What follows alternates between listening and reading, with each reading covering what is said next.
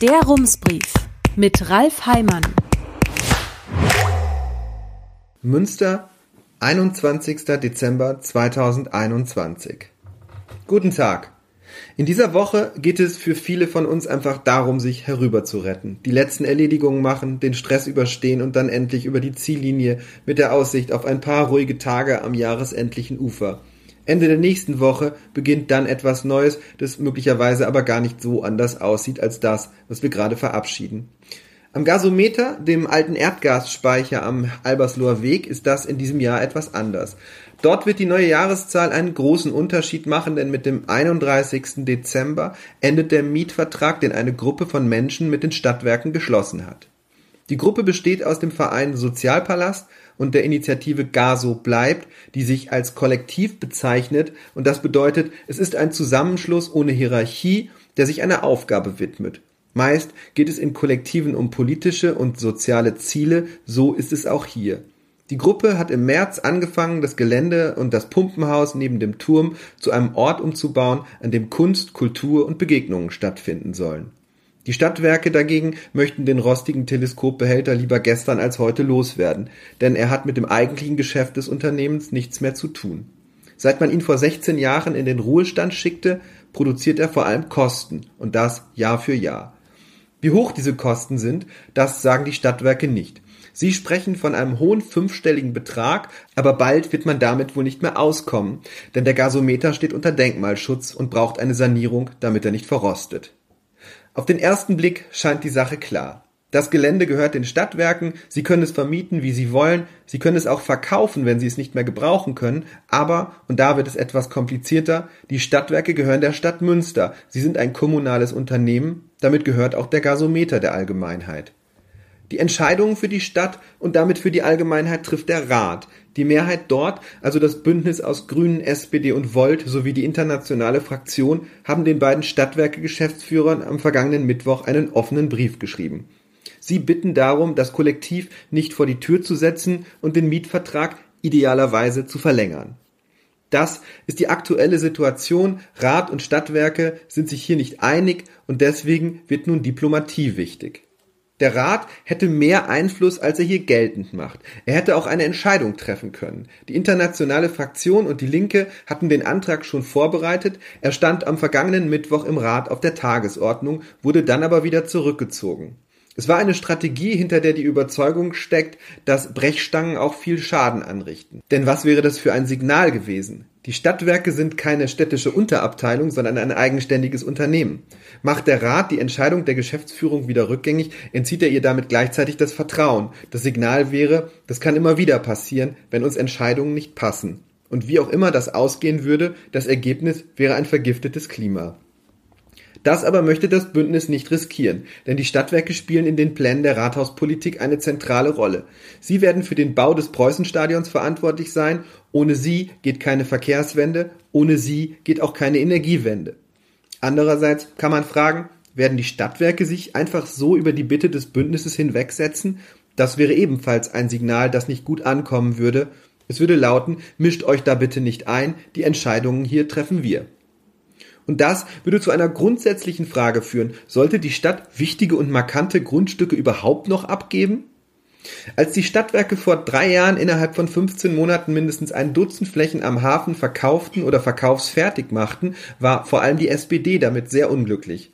Der damalige SPD-Fraktionschef und heutige Rums-Kolumnist Michael Jung sagte den Westfälischen Nachrichten im Dezember 2018, Flächen wie die am Gasometer sollte die Stadt übernehmen. Dann blieben sie im öffentlichen Besitz, man könnte transparent planen und entscheiden, wie man sie in Zukunft nutzt. Die SPD wollte zu dieser Zeit, dass die Stadt alle Grundstücke von ihren Gesellschaften übernimmt, die nicht mehr betriebsnotwendig sind. Sie beantragte es sogar. Heute ist die SPD Teil des Rathausbündnisses und eigentlich ist man sich dort einig darin, dass die Stadt ihr wertvolles Land besser behalten sollte, doch wie so oft scheitert es am Geld, denn das ist gerade noch knapper als Grundstücke.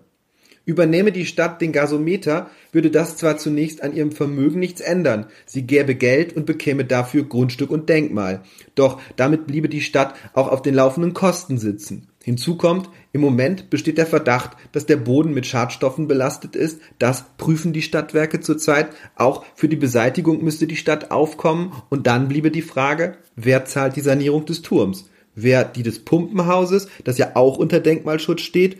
Und was hat das Kollektiv dort eigentlich vor? Ein Besuch am Gasometer. Samstagnachmittag, kurz nach 13 Uhr. Wir sind verabredet. Manuel Färber, Fritzi Jahn, Findus Dürit und Erik Biembacher warten schon. Sie sitzen auf einer Holzkonstruktion, die am Tag zuvor ein Weihnachtsmarktstand war und es in zwei Stunden wieder sein wird. Der WDR hat am Abend zuvor live vom Weihnachtsmarkt gesendet, der hier am Wochenende stattfindet.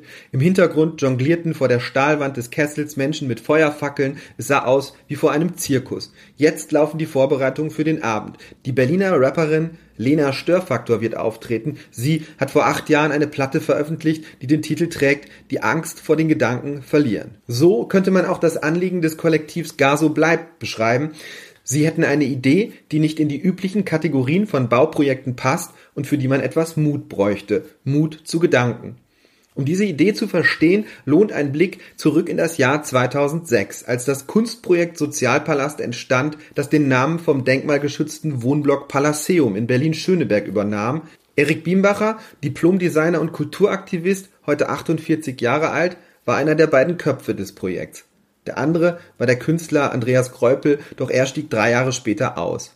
Im Spätsommer 2006 bauten die beiden in den soeben verlassenen Osmo-Hallen ein Wohnzimmer auf. In diesem Wohnzimmer machten Menschen zwischen vielen alten Lampen Musik, Kameras filmten sie und übertrugen das live auf alte Fernseher. So führte der Sozialpalast fremde Menschen vor dem Fernseher zusammen.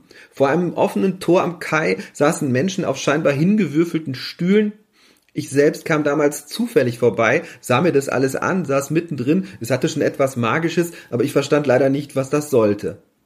Das gelang mir erst später. In den Jahren darauf stellte Biembacher einen Wohnwagen vor den Bahnhof und projizierte Konzerte aus dem Innenraum auf die Außenwand. Die Menschen blieben verwundert stehen. So wurde ein Bürgersteig zum Kulturort. Vor elf Jahren machte Biembacher die Wartehäuschen auf einem Bahnsteig im Bahnhof zu einer Bühne. Das alles kann man sich auf seiner Website ansehen, wo Biembacher die Auftritte akribisch mit Fotos, Videos und Texten dokumentiert hat. Der Kabarettist Johann König tritt immer wieder auf und auch ein Wohnwagen ist regelmäßig zu sehen. Er ist das Wahrzeichen. Wo der Wohnwagen auftaucht, werden ganz normale Plätze zu Bühnen, Museen und Treffpunkten. Dort landen Menschen manchmal zufällig, vielleicht wissen sie nicht, was da vor sich geht, aber sie kommen zusammen. Für meine Begriffe entsteht dann schon Kunst, sagt Biembacher. Vor drei Jahren ist der Sozialpalast sesshaft geworden auf einer Wiese am alten Güterbahnhof, die Biembacher von der Bahn gemietet hat. Diesen Ort nennt er Hadika, den Garten. Vorher war dort ein privates Stück Rasen betreten verboten, jetzt ist es ein öffentlicher Ort, der innerhalb von knapp vier Jahren zu etwas geworden ist, das sich gar nicht so leicht beschreiben lässt. Es ist ein Treffpunkt unter freiem Himmel, abends kann es zu einer Bar werden, wenn das Wetter es so will, unter einem Baum finden Konzerte statt, auch der Oberbürgermeister war schon da, sogar an zwei Tagen hintereinander, so stand es in der Zeitung, einmal mit seiner Familie, am Tag darauf mit der Kulturdezernentin. Am Gasometer ist Erik Biembacher Teil der Gruppe, der Sozialpalast ist Teil der Idee. Die Geschichten der übrigen Mitglieder sind ganz unterschiedlich. Manuel Färber, 32 Jahre alt, gestutzter Vollbart, grauer Parker, hat Politik und Wirtschaft studiert. Jetzt schreibt er an seiner Abschlussarbeit, es geht um Bodenpreise, also um die Frage, wie kann Wohnen bezahlbar bleiben. Das hat ihn auch schon beschäftigt, als er noch in Freiburg wohnte. Fritzi Jahn, 27 Jahre alt, kurze Haare, azurblaue Wollmütze, schwarze Daunenjacke, studiert Architektur. Ihr Anliegen ist der Feminismus. Sie wolle hier zusammen mit anderen einen Ort schaffen, an dem sie nicht damit rechnen müsse, dass irgendwer mit einem blöden sexistischen Spruch daherkommt. An der Jüdefelder Straße gehe ich nicht gerne Bier trinken, sagt sie. Findus Dürit, 21 Jahre alt, weiße Sneaker, apfelgrüne Strähnchen, ist ebenfalls zum Studieren nach Münster gekommen. Psychologie. Das hat ja eigentlich nicht so viel damit zu tun, wobei eigentlich doch, sagt sie. Sie fand hierher, weil so viel Freiraum ist, Raum zu sein und eben auch Raum zu denken. Wir machen einen Rundgang über das Gelände. An einem Zaun hängt ein Schild Be excellent to each other. Seid gut zueinander. Daneben hat die Seenotrettung ihren Stand aufgebaut. Auf der anderen Seite richtet der Schachclub Münster sich gerade ein. Ihn würde man hier vielleicht nicht vermuten, genauso wenig wie den Schützenverein, der zwar abgesagt hat wegen Corona, aber eigentlich kommen wollte. Wie schaffen wir es, die Menschen hier so zusammenzubringen, dass alle sich wohlfühlen, sagt Manuel Färber. Das ist die Frage, die über allem stehen soll. Aber das gibt Färber zu, da gäbe es schon noch einiges zu lernen. Der Würstchenverkäufer, der hier am Abend zuvor mit seinem Grill stand, sei hinterher etwas enttäuscht gewesen. Viele hier ernähren sich vegetarisch oder vegan. Der Umsatz fiel eher mäßig aus. Doch die Berührungspunkte sind größer, als man vermuten würde. Ein paar Meter weiter an der Rückseite des Gasometers schaut man durchs Gebüsch in eine Kleingartensiedlung. Der Garten, den man in Umrissen erkennt, gehört einer jungen Frau aus dem Kollektiv. Sie ist die Tochter des ehemaligen Vereinsvorsitzenden. Wir planen einen Durchbruch, sagt Manuel Färber und zeigt mit der Hand auf die Sträucher. Er lacht, vielleicht auch nur ein Spaß. Dann gehen wir zurück zum Pumpenhaus. Im Hinterhof stehen Gartenstühle im Rindenmulch und wenn man an der Seite durch den Eingang hineingeht, steht man in einer Landschaft aus gelben Pumpen und Rohren auf gesprenkelten Terrazzo-Fliesen. Dazwischen lagert ein Schlagzeug. Die Pumpen müssen bleiben, auch sie stehen unter Denkmalschutz. Nach unten führt eine Treppe, wenn man eine Kulisse für einen Techno-Club suchen würde, hier wäre sie. In einem Nebenraum steigen wir auf ein Podest aus Holzbalken, das sich in die gelben Rohre einfügt. Dort liegt eine rote Matratze. Noch ist das hier eine Industrieruine. Bald könnte es eine Bühne sein. Nur wer soll den Umbau bezahlen? Manuel Färber setzt sich auf ein Kissen auf dem Boden und erzählt von den Plänen. Es gibt zwei Szenarien, sagt er. Das erste besteht zu einem großen Teil aus einem Städtebauförderprogramm des Landes Nordrhein-Westfalen. Es heißt Initiative ergreifen und fördert Projekte, die keine große Rendite versprechen und für die eigentlich kein Geld da ist. Der Kulturverein B-Side, dessen Idee es ist, alternative Kunst und Kultur zu fördern, bekommt aus diesem Topf mehrere Millionen. Er setzt einen anderen Schwerpunkt, hat aber durchaus Ähnlichkeit und die Förderung ist nach der Bewilligung sogar noch gewachsen. Erst wollte das Land 60 Prozent der Kosten für den Umbau des Hilfsspeichers am Hafen übernehmen. Wegen Corona trägt es jetzt die kompletten 10 Millionen. Warum sollte so etwas nicht auch am Gasometer möglich sein? Manuel Färber hat mit den verantwortlichen Menschen gesprochen. Wir haben die Rückmeldung bekommen, dass das absolut passt, sagt er. Eine Zusage gebe es noch nicht. Im Moment nehme das Programm keine neuen Projekte an, aber im Mai werde sich das ändern. Wir sagen jetzt nicht, dass es hundertprozentig safe, aber es gibt eine Chance, sagt Färber. Kombinieren ließe sich das unter Umständen mit Geld aus der Denkmalförderung. Dass das geht, wissen wir, sagt Färber. Die Frage ist, auf welche Weise es geht. Das zweite Szenario ist, eine Stiftung springt ein. Auch hier sieht Manuel Färber verschiedene Möglichkeiten. Sie heißen Edith Marion Stiftung, Trias Stiftung oder Montag Stiftung Urbane Räume. Der letzte Name hat nichts mit dem Wochentag zu tun. Die Stiftung ist nach dem Architekten Karl Richard Montag benannt. Er hat sie gegründet. Manuel Färber hat schon nachgehört, Interesse sei da, aber nicht immer die Erfahrung mit solchen Projekten. Wir fallen etwas aus dem Rahmen, wir müssen einen eigenen Weg finden, sagt er. Nur wie realistisch ist das? Was würde die Sanierung denn kosten und was müsste die Stadt übernehmen? Dazu gibt es unterschiedliche Informationen. Fragt man die Stadtwerke, sagt die Sprecherin, den Kessel zu sanieren, koste zweieinhalb bis drei Millionen Euro. Erik Biembacher spricht von 800.000 Euro. Das ist eine Zahl aus einem Gutachten, das der Alpenverein im Jahr 2017 beim Büro Planninghaus aus Darmstadt in Auftrag gegeben hat. Der Alpenverein hatte selbst Pläne für den Gasometer, doch sie scheiterten. Das Darmstädter Büro hat unter anderem den Landschaftspark Duisburg Nord mitentwickelt und es kennt sich aus mit Teleskopstahlbehältern. Biembacher sagt, man habe das nochmal überprüft, die Beträge seien weiterhin aktuell. Die Stadtwerke zweifeln das an. Die Baukosten hätten in den vergangenen fünf Jahren doch einen ziemlichen Sprung gemacht, heißt es dort. Das Papier aus Darmstadt ist die Grundlage einer Beschlussvorlage der Stadt, die den Bebauungsplan hier so ändern sollte, dass aus dem Gasometer ein Büroturm werden kann. Doch dafür fand sich im Sommer noch keine Mehrheit. In dem Gutachten steht noch eine zweite Zahl. Je nachdem, wen man fragt, steht sie für die Luxusvariante, das sagt das Kollektiv, oder die nachhaltige Lösung, das sagen die Stadtwerke.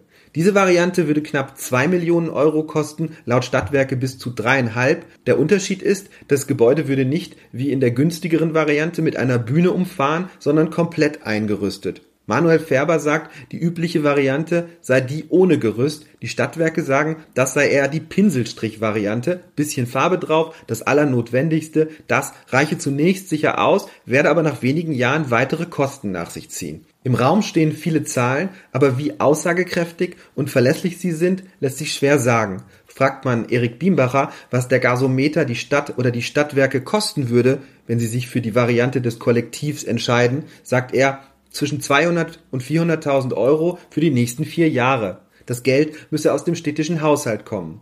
Im Juli hat Biembacher das Darmstädter Büro noch einmal um eine Stellungnahme gebeten. Sie ist drei Seiten lang. Autor ist der Architekt Jens Daube. Er sieht die Büroturmpläne kritisch. Daube weist auf offene Fragen hin. Es geht darum, wie sich die Pläne mit dem Denkmalschutz in Einklang bringen lassen, zum Beispiel im Pumpenhaus, denn die Pumpenlandschaft im Inneren muss bleiben. Der vorletzte Satz von Daubes Einschätzung lautet, Zusammengefasst besteht bei den Gutachtern Zweifel, inwieweit die geplante Nutzungsart und Intensität geeignet ist, einen denkmalverträglichen Umgang mit dem Kulturdenkmal Gasometer zu gewährleisten. Das ist die Meinung eines Fachmanns, aber möglicherweise gibt es noch andere Einschätzungen. Das Ergebnis des Wettbewerbs, den die Stadtwerke planen, sollen Konzepte sein, die verschiedene Lösungen aufzeigen. Über sie urteilen soll eine Jury, die aus Fachleuten besteht, aber auch aus Menschen aus der Politik.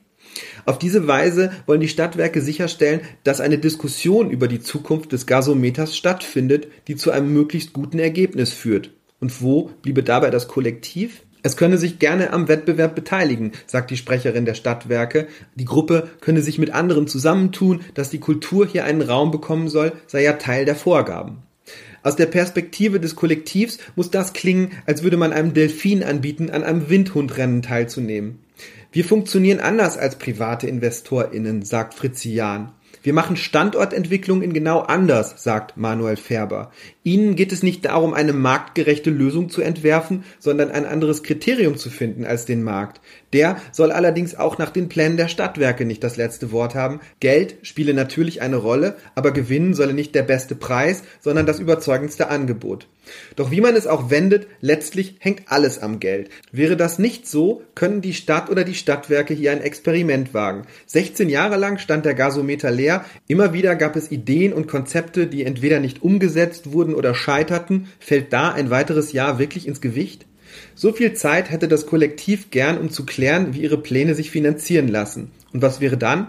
Dann müssten wir ein Konzept liefern, das handfest ist, das wissen wir, sagt Manuel Färber. In diesem Jahr könnten die Stadtwerke den Wettbewerb weiter vorbereiten, es gehe keine Zeit verloren. Wenn wir scheitern, kann ja auch danach noch ein Investorinnenwettbewerb stattfinden, sagt Fritzi Jahn. Umgekehrt sei das nicht möglich. Inzwischen haben die Stadtwerke einen Kompromissvorschlag gemacht. Aus Perspektive des Kollektivs ist der Vorschlag allerdings kein Kompromiss, sondern eher ein alternatives Ende für ihre Pläne. Die Rathauskoalition hatte darum gebeten, den Mietvertrag zu verlängern, das Kollektiv bleiben zu lassen und die Vereinbarung zu treffen, dass es den Ort vorübergehend verlässt, wenn die Stadtwerke dort arbeiten müssen. Die Stadtwerke drehen das Prinzip um und schlagen vor, ihr räumt den Ort zum Ende des Jahres und wenn ihr Veranstaltungen machen wollt, könnt ihr uns gerne immer fragen. Im Grunde ist der Vorschlag einfach ein Nein. Und das macht alles noch komplizierter, denn was passiert nun politisch? Das Rathausbündnis kann auf den offenen Brief verweisen und sagen, hat leider nichts gebracht, aber wir haben es versucht, doch davon ist nicht auszugehen. Das Kollektiv wird wahrscheinlich bleiben, aber was passiert dann? Wird dann das Gelände geräumt? Kommt die Polizei und trägt die Menschen vom Hof? Das kann passieren. Aber wenn der Oberbürgermeister die Räumung zulässt, ist die Frage, kann er dann noch an anderer Stelle auf das düpierte Bündnis zählen? Wird es dann noch für einen Musikcampus stimmen? Der soll 300 Millionen Euro kosten und dafür hat die Stadt trotz leerer Kassen 45 Millionen Euro im Haushalt zurückgelegt. Am Gasometer kann sich eine kulturpolitische Auseinandersetzung entzünden, in der es nur vordergründig um Geld geht, eigentlich aber um die Frage, welche Art von Kultur ist wichtig und welche Kultur ist was wert. Wie viele freie Kulturprojekte braucht die Stadt? Wie viele möchte sie? Wie viele möchte sie fördern? Es gibt die B-Side-Initiative oder das Hansa-Forum, das aus der B-Side hervorgegangen ist, hat einfach Pech, wer zu spät gekommen ist. Wieso bekommt diese Art von Kultur nur ein Prakrum und das städtische Theater im Jahr 23 Millionen? Was sind die Kriterien? Als die Entscheidung über die Sanierung des Hillspeichers anstand, also über eine neue Bleibe für den Verein B-Side, so erzählte man mir, sei das nicht einfach nur ein Votum für ein alternatives Projekt gewesen, es sei auch die Faszination für diese Geschichte gewesen, die den Weg frei machte. Ein alternatives Kultur- und Bildungsprojekt zieht in ein Haus mit dem Ruderverein, einer der konservativsten Gruppen, die es in der Stadt geben dürfte. Es wäre ein gutes Thema für einen Dokumentarfilm. Das Spannungsfeld, die Gegensätze, es hat vieles, was eine gute Geschichte braucht. Es entsteht etwas Neues, etwas Gemeinsames, etwas, das es so noch nicht gibt. Auf der anderen Seite könnte das bedeuten, wenn das die Kriterien sind, fallen viele ohnehin schon marginalisierte Kulturprojekte unter den Tisch. Braucht es andere Kriterien? Es gibt in Münster kein Kulturkonzept, das Antworten geben könnte. Ein Nebeneffekt ist, dass neue Gruppen und Initiativen sich in der Kulturszene nicht nur Freunde machen, sie bedrohen das Bestehende, denn die Fördertöpfe behalten die gleiche Größe. Interessant ist auch, wie Einschätzungen sich im Zeitablauf verändern. Das Gelände am Haverkamp sollte immer wieder verschwinden. Vor vier Jahren eröffnete Münster dort die Skulpturprojekte. Die Stadt zeigte stolz diesen Ort. Später am Abend ging der Oberbürgermeister selbst mit in einen der Clubs am Rande und tanzte. So eine Entwicklung gibt es nicht nur an Kulturorten. Die Rieselfelder sollten in den 1980er Jahren zum Industriegebiet werden. Der Markt hätte sich sicherlich für diese Variante entschieden. Eine Bürgerinitiative verhinderte das. Das Haus in der Frauenstraße 24 sollte abgerissen werden, weil es als marode und wertlos galt. Heute schmückt es Reiseführer und ist ein wertvolles Stück Stadtgeschichte. Das Haus in der Grevener Straße sollte weichen, weil die Straße breiter werden sollte. Wer verbreitert heute noch Straßen? Aber was heißt das für den Gasometer? Es könnte bedeuten, dass der Wert dieses Ortes erst in einigen Jahren sichtbar wird. Das hängt zum einen davon ab, ob die Sanierung gelingt und sich ein Konzept findet, das sich bezahlen und umsetzen lässt, aber es hängt auch davon ab, welcher Geist dann am Gasometer weht. Die Stadtwerke bleiben bei ihrem Vorschlag, das Kollektiv wird sich zwischen Weihnachten und Neujahr im kleinen Kreis mit den Grünen treffen und von dort war heute schon zu hören, bei einem offenen Brief werde man es sicher nicht belassen. Herzliche Grüße, Ralf Heimann. Rums, neuer Journalismus für Münster. Jetzt abonnieren. rums.ms